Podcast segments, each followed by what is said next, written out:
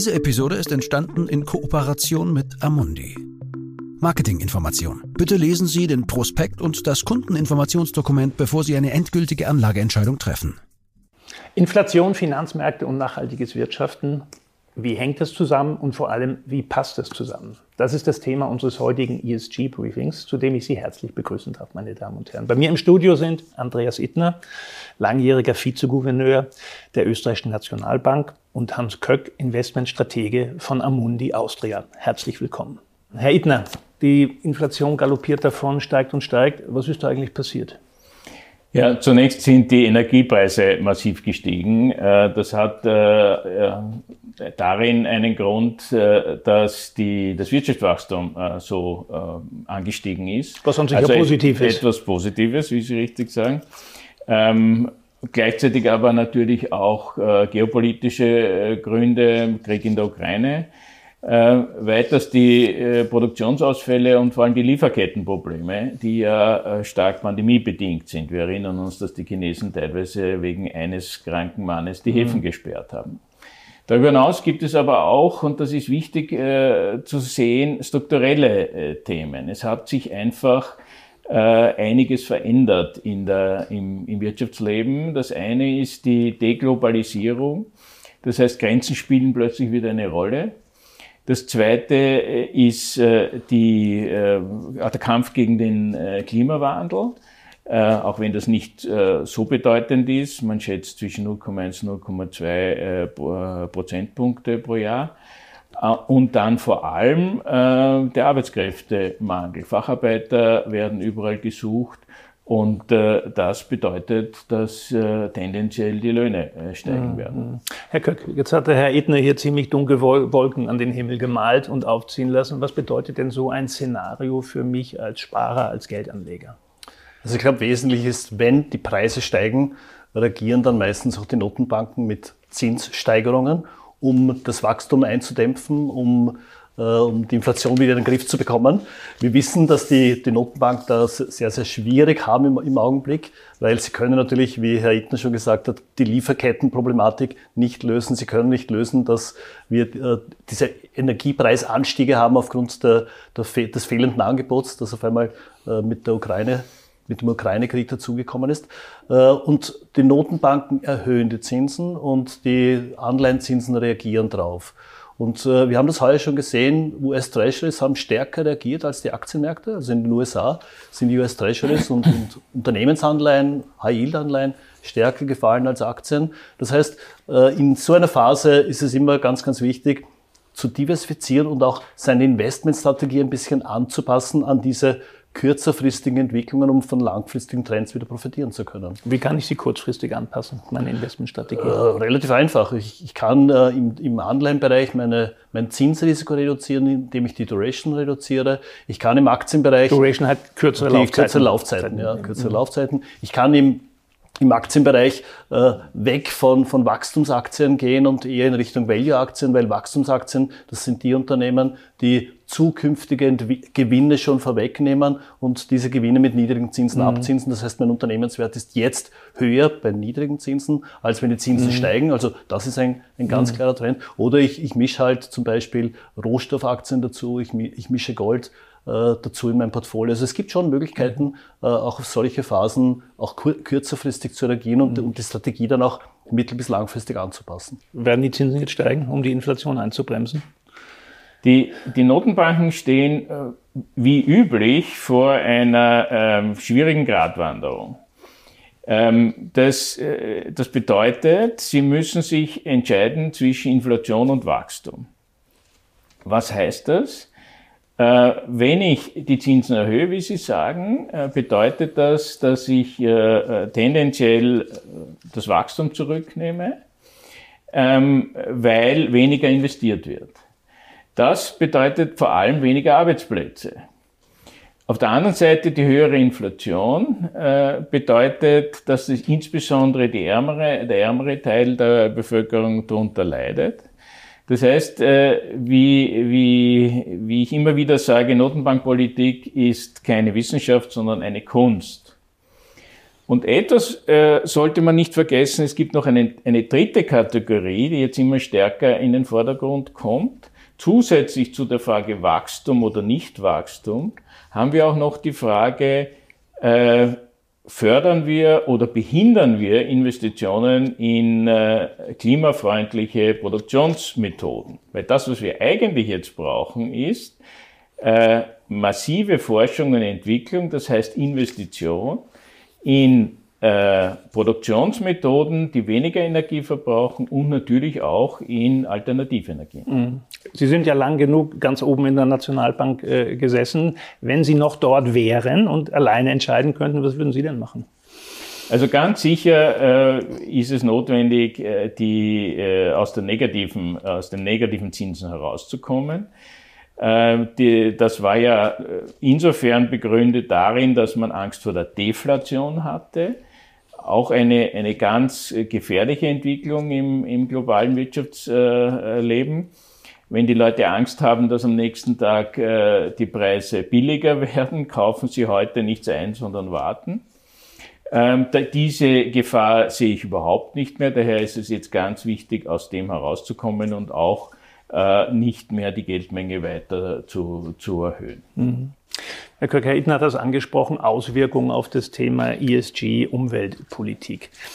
Eigentlich sind wir ja jetzt aufgrund unglücklicher Umstände äh, dort, wo wir eigentlich hin wollten. Fossile Energieträger sind wahnsinnig teuer und auf einmal sozusagen knapp und wert. Beflügelt das jetzt die Transformation der Wirtschaft Richtung Nachhaltigkeit äh, oder bremst es sie, weil man sagt, okay, jetzt ist die Energie wird eh knapp und dann mit dem Gas, also fahren wir die Kohlekraftwerke lieber rauf, damit wir genug Energie haben. Wie sehen Sie das? Die kurzfristigen Auswirkungen sind ganz, ganz klar. Es geht um darum, die Energieversorgung zu sichern. Ja, also da spielt jetzt im Augenblick Nachhaltigkeit in den nächsten Wochen, Monaten wahrscheinlich nicht die große Rolle, sondern es geht darum, genug Öl zu haben, genug Gas zu haben, äh, von, von, von Russland äh, unabhängiger zu werden, das durch andere Quellen zu erschließen. Also da, das ist ganz klar ein kurzfristiger Trend.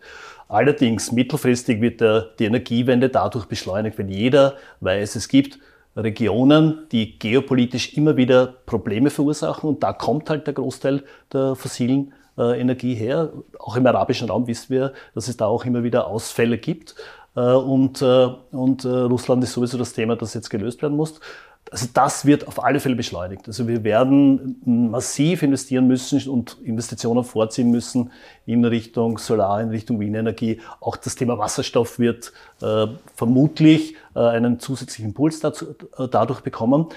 Aber wir dürfen nicht vergessen, es gibt auch das Thema Soziales und das Thema Governance. Und gerade beim Thema Governance wird sich jetzt ganz klar eine Entwicklung herauskristallisieren, dass nämlich die Governance, die bisher sehr, sehr stark in Richtung Unternehmen äh, unterwegs war, dass man sich jetzt auch die Staaten näher anschaut. Wie agieren die Staaten? Wie gehen sie um mit Menschenrechten? Wie gehen sie um äh, mit, den, mit sozialen Themen? Es gibt jetzt schon Fonds, die nachhaltig unterwegs sind und die schauen sich zum Beispiel bei den Staaten an, äh, ob ein Staat äh, die diese Kriterien auch erfüllt bei der Thema, beim Thema Governance. Es gibt den Freedom House Index, wo man sich anschauen kann, okay, wie frei ist ein Staat? Und da fällt zum Beispiel Russland sowieso hinaus. Herr Edner, müssen wir uns langfristig auf Inflation, eine höhere Inflation einrichten? Weil jetzt kann man ja sagen, okay, es war erst Corona und jetzt ist eben der Krieg in der Ukraine, das hat irgendwie die Inflation nach oben getrieben, aber sie wird wieder runtergehen. Oder ist es doch so, dass wir über die nächsten Jahre mit einer etwas höheren Inflation und auch höheren Preisen rechnen müssen? Also Herr Johansson, die Zeiten der äh, niedrigen Inflation, das heißt unter zwei Prozent, sind aus meiner Sicht äh, für längere Zeit vorbei. Ähm, äh, mehrere Gründe, ich habe schon, äh, schon einige angeführt davon. Ähm, und, und eben ganz entscheidend ist, dass das Arbeitskräfteangebot äh, ganz, eine ganz andere äh, Zusammensetzung haben wird, als wir das in den letzten zehn Jahren hatten. Äh, damals war, ja der Meinung, war man der Meinung, das Arbeitskräftepotenzial für die westliche Welt ist unerschöpflich. Wir erinnern uns alle äh, zuerst Osteuropa, dann immer weiter China, andere asiatische Länder. Und diese, äh, diese Offenheit äh, wird es eben nicht mehr geben. Das heißt, wir werden äh, höhere Kosten haben, Ähm, es wird ein, äh, ein größerer Teil unseres Einkommens für, den täglichen, für die täglichen Kosten äh, notwendig werden. Aber ich sehe nicht, und das glaube ich ist, ist schon ganz wichtig, eine galoppierende Inflation. Das geben auch äh, weder die Projektionen der, äh, der EZB noch äh, die Erwartungen der Märkte her. Herr Köck, dieses veränderte Umfeld, was bedeutet das jetzt für, für ESG-Investment? Also ich denke, wir haben jetzt schon äh, Lösungen anzubieten im gesamten Markt, die sich mit diesen Themen beschäftigen, die jetzt wirklich prellend sind. Thema Energiewende, da gibt es äh, sehr viele Fonds, die sich mit dem Klimawandel beschäftigen, die sich mit Lösungen neuen Lösungen beschäftigen. Wir wissen, es muss massiv investiert werden und da gibt es äh, eine Reihe von Möglichkeiten. Aber auch das Thema Nahrungsmittelsicherheit wird vielleicht jetzt ein bisschen stärker in den Fokus rücken. Herr Köck, sind Aktien auch Inflationsschutz, weil sie im Grunde ja auch Sachwerte sind? Oder sind sie jetzt zu riskant in dieser Phase, weil eben doch die Börsen relativ volatil sind und stark schwanken? Also für mittel- bis langfristige Investoren sind Aktien immer eine Alternative. Äh, kurzfristig gibt es Auswirkungen, aber da gibt es halt die Möglichkeit, dass man zum Beispiel in Unternehmen investiert, die weniger von steigenden Inflationsraten, steigenden Zinsen äh, betroffen sind, Qualitätsaktien, die dementsprechende Preismacht haben, äh, um auch Preissteigerungen weiter zu, weitergeben zu können. Und natürlich alles, was mit, mit, dem, mit dem Thema hohe Dividenden, defensive Unternehmen zu tun hat, die profitieren halt relativ zu anderen mhm. Unternehmen in dieser Marktphase. Mhm. Meine Herren, vielen Dank. Dann darf ich mich bei Ihnen bedanken, äh, dass Sie hier bei mir im Studio waren. Ich bedanke mich bei Ihnen, dass Sie unser ESG-Briefing verfolgt haben. Ich hoffe, es sind turbulente Zeiten, aber wir haben Ihnen doch auch einige positive Aspekte und Ausblicke vermitteln können. Vielen Dank, dass Sie dabei waren und bis zum nächsten Mal. Dies ist eine Marketingmitteilung. Die Inhalte dieses Videos stellen kein Angebot, keine Empfehlung und keine Aufforderung, in Investmentfonds, Wertpapiere, Indizes oder Märkte zu investieren und keine Finanzanalyse dar. Sie dienen insbesondere nicht dazu, eine individuelle Anlage oder sonstige Beratung zu ersetzen. Jede konkrete Veranlagung sollte erst nach einem Beratungsgespräch erfolgen. Jedes Investment ist mit Risiken verbunden und kann auch den Verlust des gesamten investierten Kapitals zur Folge haben. Erträge werden nicht garantiert. Die Wertentwicklung der Vergangenheit lässt keine verlässlichen Rückschlüsse auf die zukünftige Entwicklung von Investmentfonds, Wertpapieren, Indizes oder Märkten zu. Auch Währungsschwankungen können Investments beeinflussen. Alle Einschätzungen oder Feststellungen stellen den Meinungsstand zu einem bestimmten Zeitpunkt dar und können ohne Verständigung abgeändert werden. Die Informationen, Einschätzungen oder Feststellungen wurden auf Basis von Informationen aus Quellen erstellt oder getroffen, die nach bestem Wissen als verlässlich eingestuft wurden. Falls nicht anders angegeben, ist die Quelle Amundi Austria. Es wird jedoch weder ausdrücklich noch implizit eine Aussage oder Zusicherung über die Richtigkeit oder Vollständigkeit abgegeben. Amundi Austria übernimmt daher keine Haftung für jeglichen Verlust, der direkt oder indirekt aus der Verwertung jeglicher in diesem Video enthaltenen Information entsteht. Stand der Informationen März 2022. Die Kundeninformationsdokumente und die Prospekte bzw. Informationen für Anleger Gemäß 21 AIFMG der von Amundi in Österreich öffentlich angebotenen Investmentfonds stehen den Interessenten in deutscher bzw. englischer Sprache in ihrer aktuellen Fassung unter www.amundi.at kostenlos zur Verfügung. Auf der Seite Regulatorische Informationen, Klammer auf www.amundi.at slash Privatkunden slash common-content slash amundi-austria slash legal slash regulatorische-informationen, Klammer zu, im Abschnitt Anlegerrechte ist eine Zusammenfassung der Anlegerrechte in deutscher Sprache abrufbar. Wir weisen darauf hin, dass Amundi Austria beschließen kann, die Vorkehrungen, die getroffen wurden, um den Vertrieb in einem Mitgliedstaat der EU sicherzustellen, aufzuheben. Informationen zu nachhaltigkeitsbezogenen Aspekten finden Sie unter www.amundi.at slash Privatkunden slash nachhaltig-investieren slash Überblick. Anleger sollten bei der Entscheidung, in den beworbenen Fonds zu investieren, alle Merkmale oder Ziele des Fonds berücksichtigen. Dieses Video richtet sich ausschließlich an Privatanleger und professionelle Kunden mit Wohnsitz bzw. Sitz in Österreich und ist nicht für US Persons gemäß Regulation S des US Securities Act von 1933 bestimmt. Amundi, eine französische Aktiengesellschaft, Klammer auf, Société par Action Simplifiée, Klammer zu, und von der französischen Finanzmarktaufsicht, Klammer auf, Autorité des Marchés Financiers, kurz AMF, Klammer zu, unter der Nummer GP 04000036 als Fondsgesellschaft zugelassen.